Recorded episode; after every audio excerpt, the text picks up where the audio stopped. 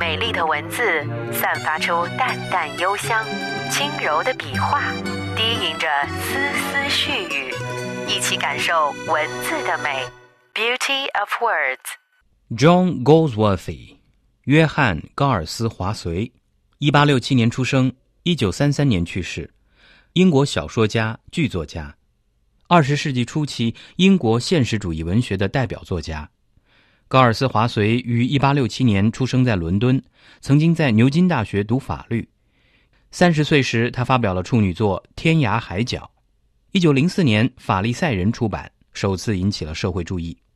一九零六年，高尔斯·华绥完成长篇小说《有产业的人》，为他获得了杰出小说家的声誉。一九三二年，荣膺该年度诺贝尔文学奖。一九三三年，约翰·高尔斯·华绥逝世，享年六十六岁。他的散文笔触细腻，语言轻灵飘逸，达到了炉火纯青的境界。那么今天呢，我们就一起来读一读约翰·高尔斯·华绥所写的一篇散文《A Green Hill Far Away》，远处的青山。中文版本由张炳飞翻译。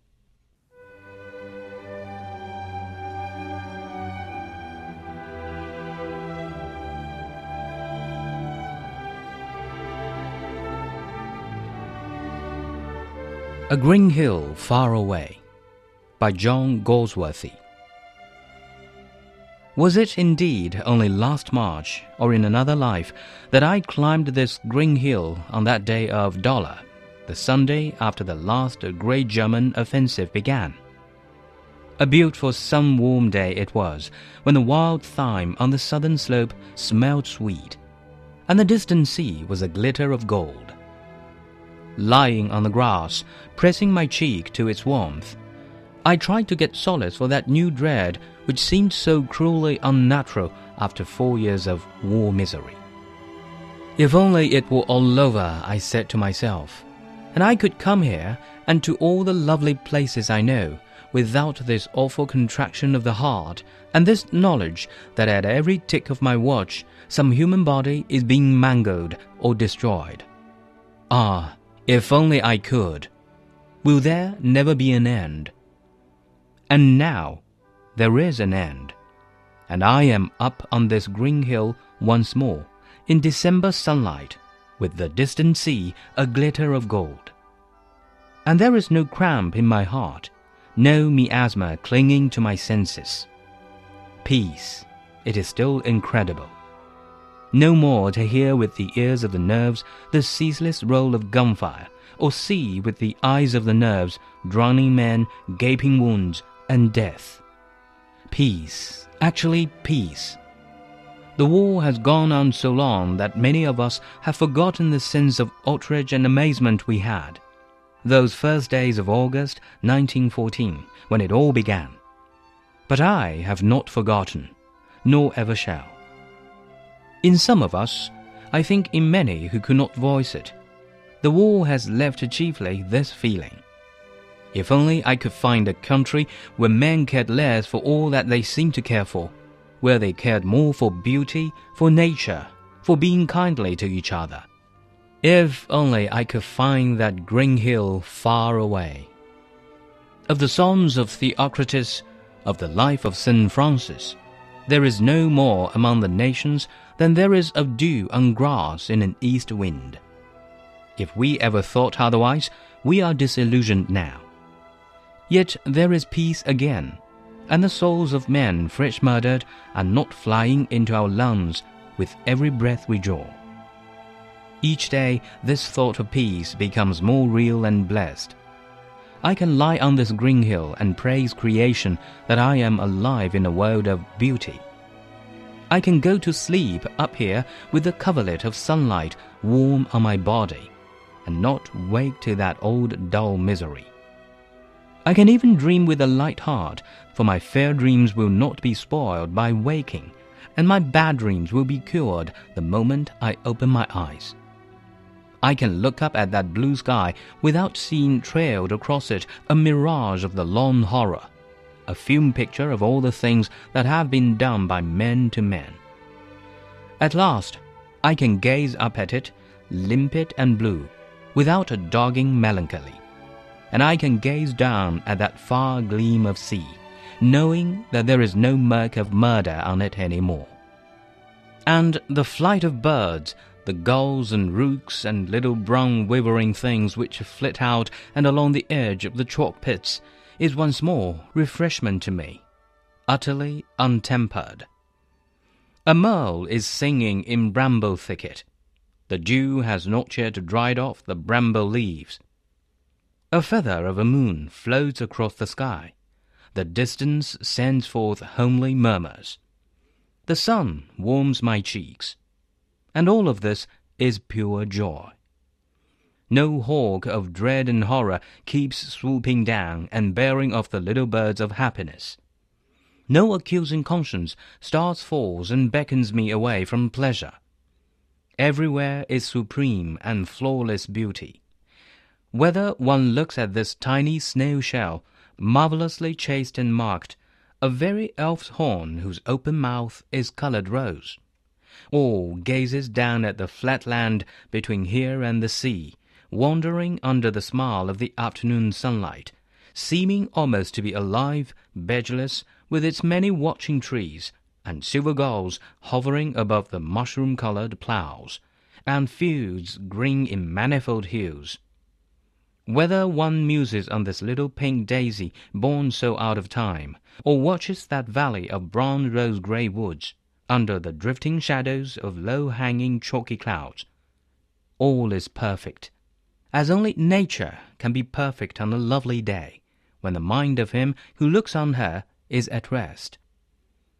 On this green hill, I am nearer than I have been yet to realization of the difference between war and peace. In our civilian lives, hardly anything has been changed. We do not get more butter or more petrol.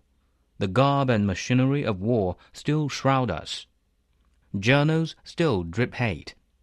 But in our spirits, there is all the difference between gradual dying and gradual recovery from sickness.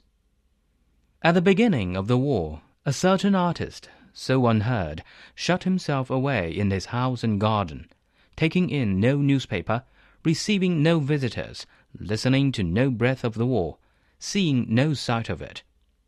So he lived, buried in his work and his flowers. I know not for how long. Was he wise, or did he suffer even more than the rest of us who shut nothing away?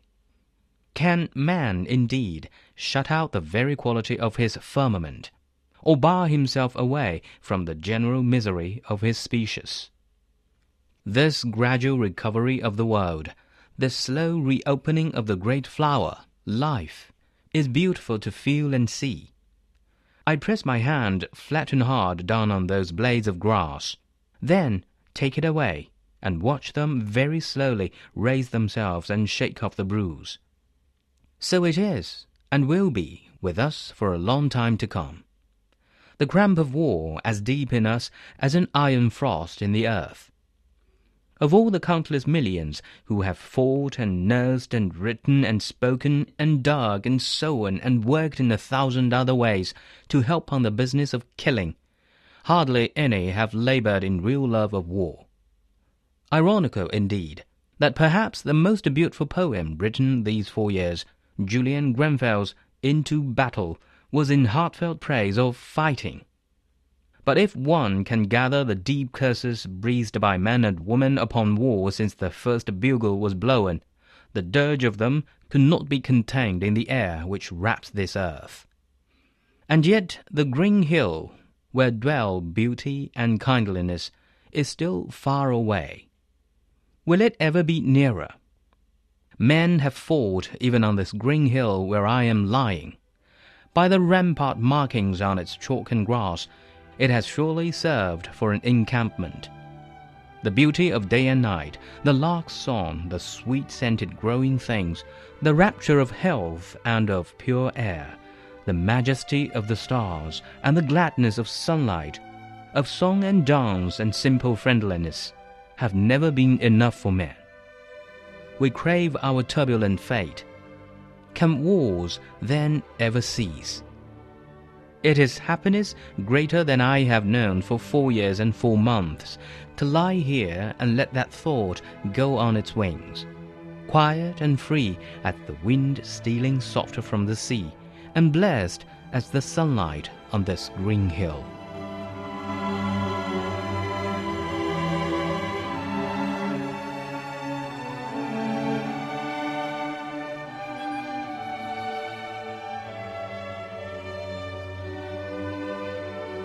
远处的青山，约翰·高尔斯华绥。我是在去年三月一个痛苦的日子里，也就是德国人发起最后一次总攻后的第一个星期天，还是在另一个世界的时候，登上这座青山的呢？记得那天正是个阳光煦暖的好天气，南坡上野百里香发出阵阵清香，远处的海面金光闪闪。我俯身草上，闻着青草的芳香，希望能为那新的恐怖找到安慰。这次进攻发生在持续四年的战火之后，显得那么残酷，那么不同寻常。但愿这一切都已结束，我自言自语道。那样，我再来到这儿，再来到我都熟悉的各个地方的时候，就不会揪心的难受，不会想到在钟表的每一滴答声里，又有一批生灵。惨遭涂炭，啊！但愿我能。难道这事就没有完结的时候了吗？现在，一切都已结束。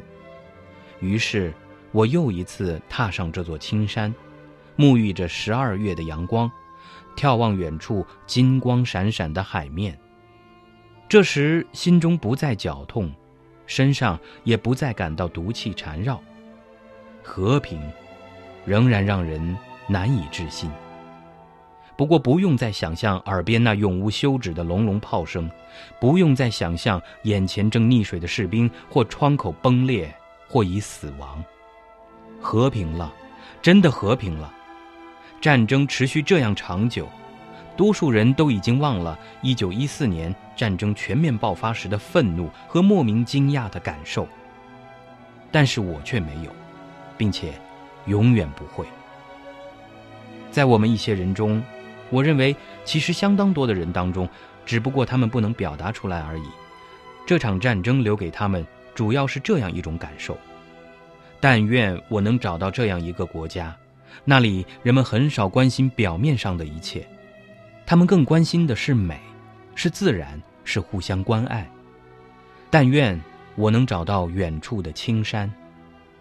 关于特俄克里斯托的诗篇，关于圣弗兰西斯的高尚生活，在当今的国家里，犹如东风里草上的露珠一般，早已不复存在。即使我们过去想的不一样，现在我们的理想也已破灭。然而和平还是回来了，那些刚刚被屠杀的人们的灵魂，也不会与我们同息共存。这种和平的思想。一天天变得更加真实，一天天得到更多的祝福。现在我能躺在青山上，为自己能生活在一个美丽的世界而赞美上帝造物。在和煦的阳光覆盖下，我能甜蜜入睡，不再醒后又是过去的愁云密布。我甚至能轻松做梦，因为美梦不会再被惊醒，而噩梦醒后也能马上释然。我可以仰望蓝天，而看不到天空中拖过一长串恐怖的幻象，或者拉过一系列人对人所干的各种坏事的镜头。我终于可以凝视天空，那么清澈而蔚蓝，而不再受愁苦的侵扰；或者俯视远处波光连连的大海，而不必再担心海面浮起屠杀的血污。天空中各种鸟类的飞翔。海鸥、白嘴鸭和沿着白垩坑上下盘旋翻转的棕色小东西，再一次成了我的安慰。它们是那样的自由自在。一只画眉正在树莓丛中婉转歌唱，枝叶之间的露珠依然晶亮。天际浮着一轮轻如羽毛的月亮，远方传来熟悉的天籁之音，而我则沐浴着阳光的煦暖。这一切是那样的快乐，这儿不再有凶猛可怕的苍蝇不时猛然扑下，掠走快乐的小鸟。这儿也不再有歉疚的良心换走我们的欢乐。到处都是无限美丽，完美无瑕。不管你是看着小小的蜗牛壳雕镂刻画的如此精致，仿佛是小精灵头上的触角，角端做玫瑰红，还是俯视从此处到大海的一片平地，它荡漾在午后阳光的微笑之下，近乎生机勃发。这里没有树篱，一片空旷，唯有一些防护林以及银色海鸥，它们翱翔在色如蘑菇的耕地上。或青葱翠绿的田野间，不管你凝视着生得不合时宜的粉色雏菊，还是查看着山谷里棕红灰褐的树林，白云低垂，云影摇曳，这一切都是那么美好。这种美景也仅在一个风和日丽的日子，并且观赏大自然的人的心情是十分悠闲的时候才能看到。在这座青山之上。我对战争和和平的差异认识的也比平常更加清楚。在我们的日常生活中，一切似乎没什么改变。我们并没有领到更多的奶油或更多的汽油，战争的外衣和装备依然笼罩着我们，报刊文章中还滴着仇恨，但在精神上，我们感受到了生病之后的逐渐死去还是逐渐恢复的天壤之别。这次战争爆发之初，听说有一位画家把自己关在家园里，不订报纸，不接待客人，耳不闻杀戮之声，眼不睹战争之状，终日画画赏花。只不知他这样坚持了多久？难道他比我们这些直面战争的人们更聪慧，亦或更痛苦？难道一个人连自己头上的苍穹也能躲开，连自己同类的共同灾难也能避开吗？世界的逐渐复苏，人类之花的缓慢再度绽放，正是一件赏心悦目的事。我把手掌重重地压在草叶上面，然后把手拿开，细看叶子慢慢伸直，甩掉伤痕。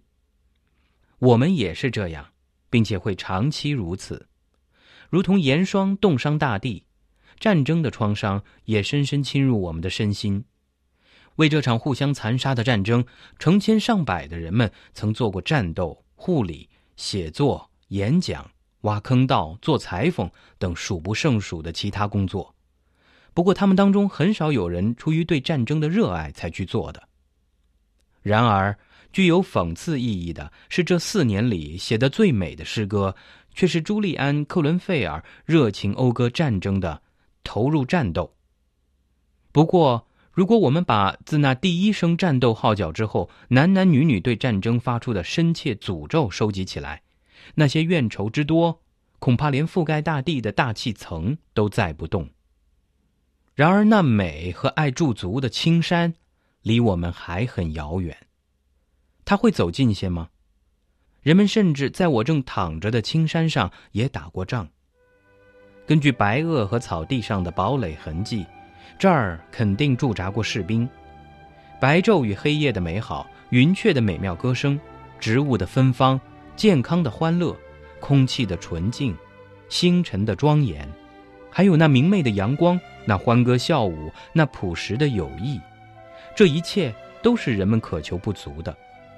可是我们偏偏渴求颠沛流离的厄运。那么，战争会永不爆发了吗？这是四年零四个月来我从没领略过的幸福。我躺在草地上，思绪插上翅膀，那安宁如同海上袭来的和风，那幸福如同这座青山上的明媚阳光。